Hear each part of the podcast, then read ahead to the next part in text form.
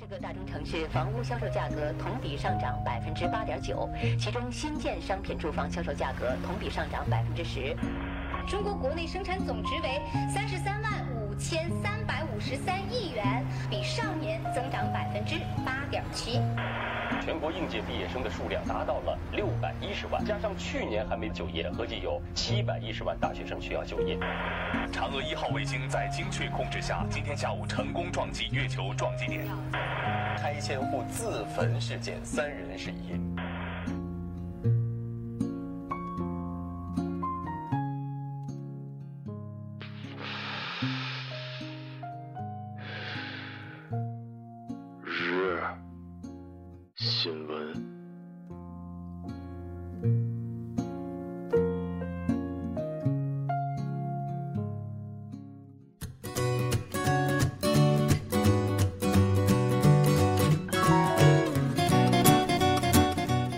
各位听众，晚上好。晚上好，今天是二零一六年九月二十二号，星期四，农历的八月二十二。欢迎收听日节目。一九九四年的今天，由 NBC 拍摄的展示纽约都市生活的情景喜剧《老友记》播出。二零零四年五月六号播出的最后一集，创下了五千两百五十万的收视记录，这是美国历史甚至是全球范围最成功、影响力最大的电视剧之一。今天的节目主要内容有：宜昌发布公开信号召二孩，半数女性拒绝；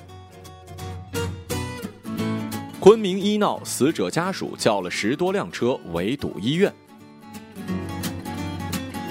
中旭之战门票二十分钟抢光，四百八的票黄牛转手卖九百。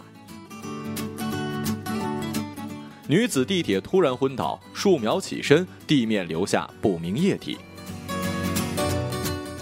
下面请听详细内容。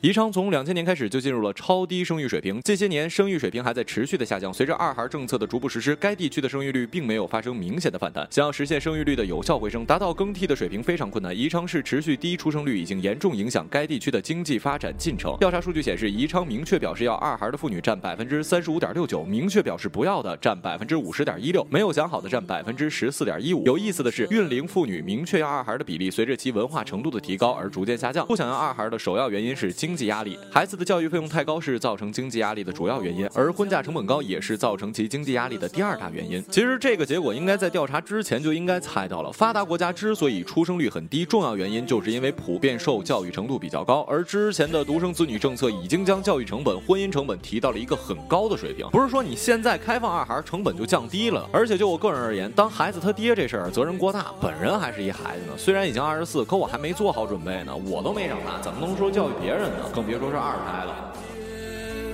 中国的孩子一步一步勇敢的走向前，有再多的悲，有再多的伤，我不怕，我不怕，再多的悲伤。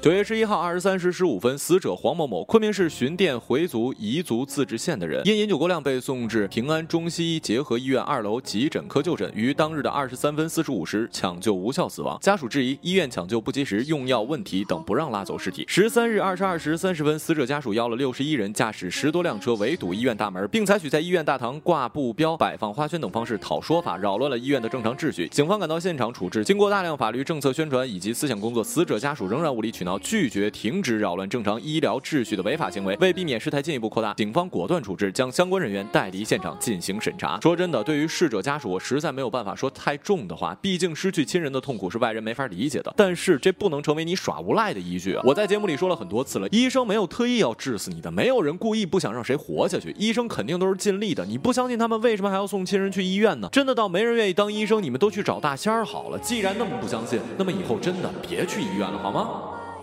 Since maybe I found some peace.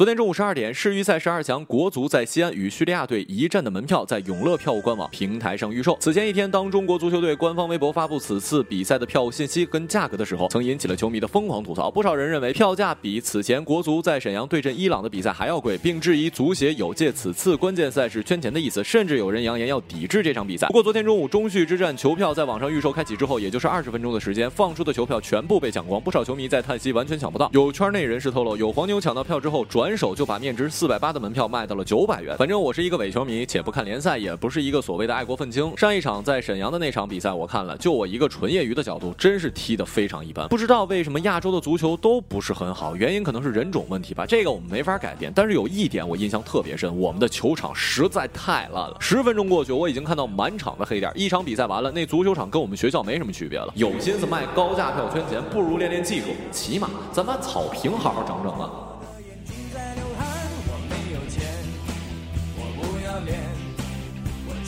out how to 据港媒报道，上海二号地铁线日前有女乘客突然在车厢中晕倒，数秒之后马上起身离开，地上却遗下了一滩不明的液体。据了解，当时地铁正行经人民广场与静安寺之间，该名女乘客突然倒地不起，看似失去了意识。由于事出突然，车厢上的其他乘客都不知所措，大家都不敢碰她。孰料事隔仅数十秒，该名女乘客便自行起身并下车离开，但她倒地的位置则出现了一滩不明的液体。由于事情过于离奇，引发网友大批热议。有人估计该名女乘客当时是假装昏倒，刻意趁机小便；也有网友认为该名女乘客可能是忍尿太久而憋晕。了，我只能说，如果我们那么想的话，可能真的有点小人之心了。我愿意相信，人家姑娘真的是晕倒了，而且大脑不受控制，才出了一身的汗。多宽容一下别人，让对方少一点尴尬，挺好。嘿嘿。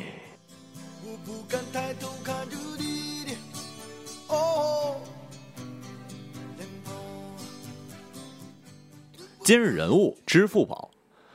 由于银行的存款利息太低，现在我们大部分年轻人基本都有支付宝、余额宝、微信零钱、财付通之类的账号。一是存款利息高，二是方便携带。然而，以这种形态存在的钱财，很有可能因不确定的意外而永远被遗忘，极有可能这部分财产不能归于您的亲人。二零一二年十月，二十九岁淘宝皇冠店主许文俊因过度劳累猝死，生前曾月入百万余元。二零一五年六月，常熟年仅三十八岁的淘宝掌柜廖某在电脑前停止呼吸，留下了年迈的父母、年幼的孩童以及伤心的妻子。看一个又一个的淘宝店主猝死的新闻，你们是不是有一点心有余悸呢？人生在世，要是碰上个大灾大难，可怎么办？可能这些账户都没有人知道它的存在，也没有人知道里面有钱，因为可能是私房钱，连您的亲人都不知道密码，那该怎么办呢？假如真的有一天，按照协议来说，里面的钱将会一直被冻结在该账户里，等待您亲人来认领，且理论上支付宝会协助您处理。但是在现实生活中，支付宝如何协助您呢？在世的亲人又如何知道去世的亲人有这么一个有钱的账号？这是一个未知数。即使阿里公司无权没收这笔钱，但也不会主动去提醒该账号的家人。好了，以上就是本期节目的全部内容，感谢各位的收听，我们下期节目再见，再见。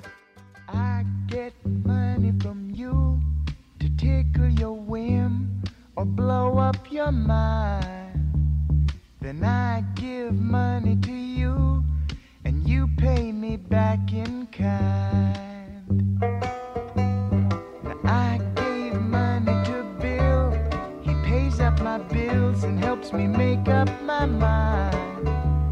And I give money to Bill, and he will be on my side. Now I gave money to Joe, cause Bill said he knows he'll pay me back in time.